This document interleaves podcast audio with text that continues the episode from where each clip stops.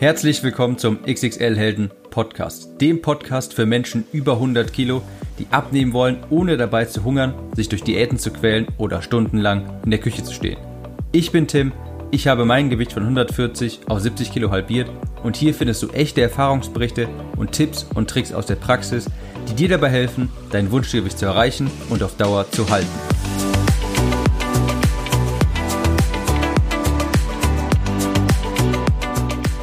Hallo und herzlich willkommen zurück zu dem letzten Teil der Bodybuilding Podcast Serie und wir schauen uns heute einmal an, was ist denn ganz konkret das Geheimnis der schlanksten Menschen der Welt? Wie sieht so ein Ernährungsplan denn eigentlich ganz genau aus? Ich stelle euch den also einmal vor, einen beispielhaften Ernährungsplan der Bodybuilder, dann analysiere ich den ganz kurz und dann schauen wir auch noch, was man sich am Ende des Tages vielleicht abschauen kann. Was kann man in seinen eigenen Ernährungsplan integrieren, in sein eigenes Leben integrieren, denn da hat man bestimmt ein paar Kniffe und Tricks, die man mitnehmen kann. Alle notwendigen Informationen und Links findest du auf www.xxl-helden.de-26 für die 26. Folge. Nur kurz vielleicht zur Erklärung. Es ist üblich im Bodybuilding, dass man nicht mit Frühstück, Mittag und Abendessen oder so arbeitet, sondern mit Mahlzeit 1, Mahlzeit 2, Mahlzeit 3 und so weiter. Wie so ein Plan beispielhaft aussehen könnte, also es sieht zum Beispiel wie folgt aus. Mahlzeit 1, das könnte der sogenannte Haferflockenkuchen sein. Das ist ein, eine Mahlzeit aus Eiklar, größtenteils Eiklar. Ab und zu sind dann noch ein paar Eigelb dabei, aber größtenteils Eiklar und Haferflocken und Süßstoff.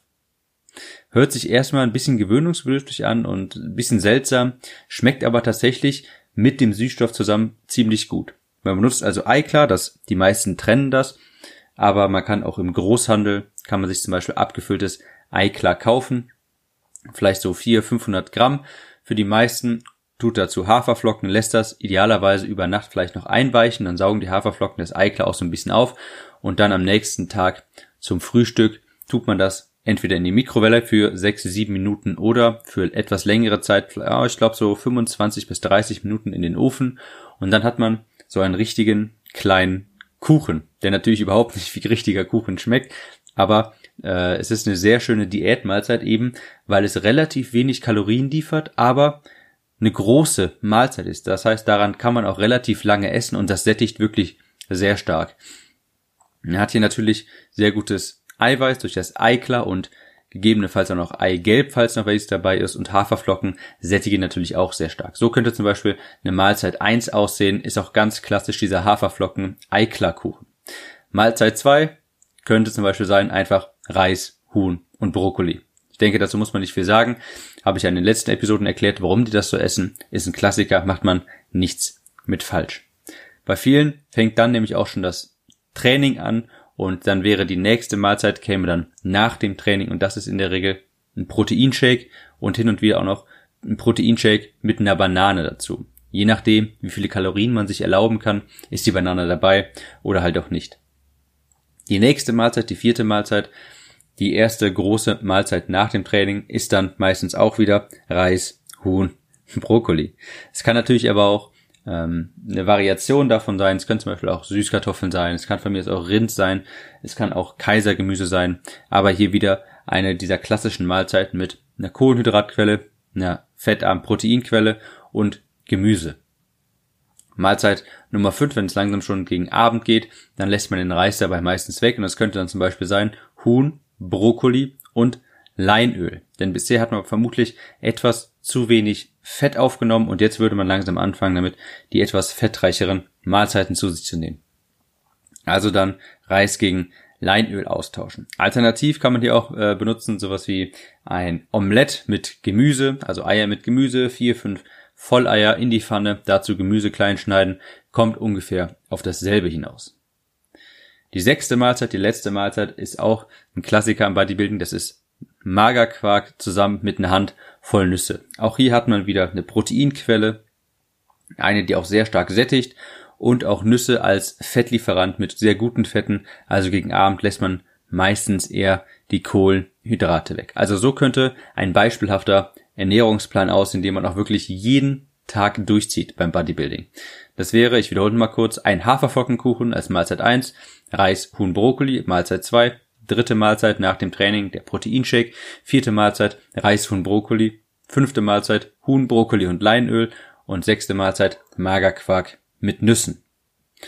Ja, was fällt dabei auf, wenn man sich so einen Ernährungsplan mal ansieht? Schauen wir uns vielleicht mal kurz die Makronährstoffverteilung an. Also wie viel Protein, wie viel Kohlenhydrate und wie viel Fett essen diese Menschen. Wird natürlich klar, es ist bei jeder Mahlzeit immer eine Proteinquelle dabei, was ich ja auch immer empfehle. Immer wenn man sich eine Mahlzeit zubereitet, sollte man sich dabei fragen, was ist die Proteinquelle? Also immer damit anfangen. Jeder Bodybuilder, also okay, natürlich nicht jeder, aber die aller, allermeisten werden zweieinhalb Gramm Protein pro Kilogramm Körpergewicht ta äh, jeden Tag essen. Und zwar mindestens. Das sieht man ja natürlich auch in diesen Plänen. Es ist überall sehr viel Protein dabei. Zweitens fällt auf, es sind moderat viele Kohlenhydrate. Bestimmt etwas mehr als der ein oder andere sich gedacht hat, aber die Kohlenhydrate werden nicht von Anfang an sehr niedrig gehalten, sondern die werden im Laufe der Diät immer weiter gestrichen. Denn die Kohlenhydrate sind natürlich auch wichtig für die Kraft im Training. Kohlenhydrate sind daher also auch gar nicht böse in so einer Diätform, sondern sie sind eher so die Drehschraube, über die die Kalorien im Endeffekt gesteuert werden. Das heißt, je länger die Diät geht, desto weniger Kohlenhydrate isst man. Protein bleibt dabei aber immer gleich oder wird sogar vielleicht noch erhöht. Das Fett ist von Anfang an relativ niedrig gehalten. Da gibt's quasi eine Untergrenze von Fett, die man einnehmen sollte, damit man kein Problem mit Hormonen bekommt, mit dem Zellschutz und so weiter. Also wird diese Untergrenze eingehalten, aber man isst auch nicht mehr. Denn Fett liefert, wie ihr wisst, neun Kalorien auf einen Gramm im Gegensatz zu äh, Kohlenhydraten und Proteinen, die nur vier Kalorien auf einen Gramm liefern und mehr Fett als diese Untergrenze ist erstmal nicht förderlich. Das gibt keinen sonderlich großen Mehrwert. Da isst man lieber noch etwas mehr Kohlenhydrate, da man so noch etwas mehr Kraft im Training hat. Es fällt natürlich auch auf, das ist ziemlich eintönig, ja. Das ist langweilig, aber funktionell. Das hört man ganz häufig von Bodybuildern, wirklich von Profis, die sagen, das Essen muss nicht schmecken, das muss funktionieren. Ja, das ist so ein ganz typischer Spruch, dass man irgendwann einfach auch vielleicht so ein bisschen, ja, was vielleicht so der Nachteil daran ist, der Spaß am Essen geht vielleicht ein Stück weit auch verloren. Wenn das Essen nur noch da ist, um zu funktionieren, fällt es auch irgendwann schwer, sich darüber auch noch wirklich zu freuen. Aber ich denke mal, wer schön sein will, der muss auch ein Stück weit leiden. Es fällt auch noch auf, es ist alles sehr unbehandelt, es sind unbehandelte Lebensmittel, es sind relativ wenige Lebensmittel, auf die man sich beschränkt und alle nur aus sehr bestimmten Quellen. Und das hat auch Vorteile. Wenn die Ernährung so simpel gestaltet ist, so glasklar, dann kann man die auch sehr, sehr einfach vorbereiten. Man kann das überall hin mitnehmen, man kann das in ganz einfach in Tupperdosen abfüllen und wer den Podcast hier schon länger hört, der weiß, ich bin ein tierischer Fan vom Meal Prepping, also vom Mahlzeiten vorbereiten. Das funktioniert sehr, sehr gut, wenn man solche wirklich simplen Mahlzeiten zu sich nimmt, die vielleicht nur aus zwei, drei Zutaten bestehen, wie Reis, Huhn, Brokkoli, lässt sich perfekt abfüllen und überall hin mitnehmen. Und wenn man das überall hin mitnehmen kann, dann kann man sich auch sehr viel einfacher an seinen Ernährungsplan halten. Das ist also ein Erfolgs Garant, sage ich mal, was wir auch, äh, womit ich jetzt zum zweiten Vorteil komme. Ich finde, diese Ernährung ist ein in Anführungsstrichen Erfolgsgarant. Klar, die ist eintönig, aber sie funktioniert einfach. Das hat guten Grund, weshalb die schlanksten Menschen der Welt sich durch die Bank weg eigentlich alle so ernähren. Es ist vielleicht nicht das spaßigste, aber es funktioniert. Und der dritte Vorteil ist, dass wenn man sich so sauber ernährt, so wenig Süßigkeiten isst, und sich nur auf ein paar sehr wertvolle naturbelassene Lebensmittel beschränkt, das ist eine deutliche Entlastung für den Körper, der hat eine einfache Verdauung, die Blutwerte werden besser, man wird konzentrierter, man wird weniger Schlaf benötigen. Es hat also auch gesundheitliche Vorteile, mal seine Ernährung wirklich etwas zu begrenzen und dem Körper quasi eine kleine Pause zu gönnen. Ja, was können wir uns davon vielleicht selber mitnehmen? Wie können wir uns das zunutze machen? Ich würde sagen, ein ganz großer Faktor ist diese Einfachheit. Je simpler die Ernährung ist, desto einfacher ist sie auch durchzuhalten. Wenn du einfach Meal Prep umsetzen kannst, deine Mahlzeiten vorbereiten, die in Tupperdosen mitnehmen kannst, dann wirst du dich sehr viel besser an deine Ernährung halten können. Dann hast du einfach wenig Ausreden, keine Zeit zum Kochen zu haben. Sind wir ehrlich? Reishuhn und Brokkoli zu kochen, das kann man in für vier Tage lang vorkochen in, mit nur einer einzigen Kochsession mit 40 Minuten. Also da gibt's gar keine Ausrede zu sagen, ich habe keine Zeit zum Kochen. Einmal vorbereiten kann man vier Tage lang. Davon leben ist super einfach. Ich finde es auch wertvoll, ab und zu vielleicht mal seine Lebensmittelauswahl stark zu begrenzen. Dadurch hast du auch einfach sehr viel weniger Stress. Du weißt immer, was du essen sollst und musst, dich, musst dir nicht die ganzen Gedanken, ganze Zeit Gedanken über etwas zerbrechen, ob du das jetzt essen kannst oder nicht. Wenn du deine Lebensmittelauswahl einfach bewusst beschränkst, dann weißt du einfach, was du essen solltest. Das Fazit zu der Bodybuilder-Ernährung ist, also ich habe mich persönlich danach sehr lange Zeit ernährt und auch heute übernehme ich noch sehr viele Prinzipien davon. Ich esse immer noch relativ simple Mahlzeiten, einfache. Ich beschränke meine Lebensmittelauswahl auch. Und ich persönlich fand es auch, als ich es damals so in Anführungsstrichen Hardcore so durchgenommen, äh, durchgezogen habe, fand ich es auch wirklich gar nicht schlimm, die Ernährung.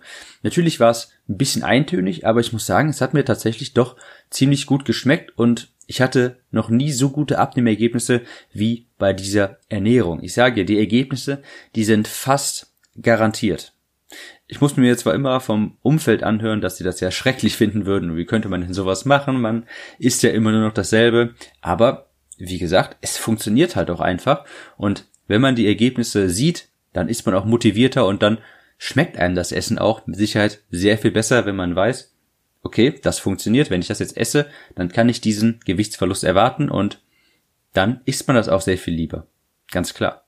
Es ist natürlich nicht für jedermann aber auch wenn man, wenn man so eine Routine entwickelt, wenn man immer weiß, was man essen soll, jeden Tag auch dasselbe, dann entsteht auch eine gewisse Verlässlichkeit. Man kann dann ziemlich genau abschätzen, wie viel Gewicht man verlieren wird und man hat dann sehr viel weniger häufig böse Überraschungen auf der Waage.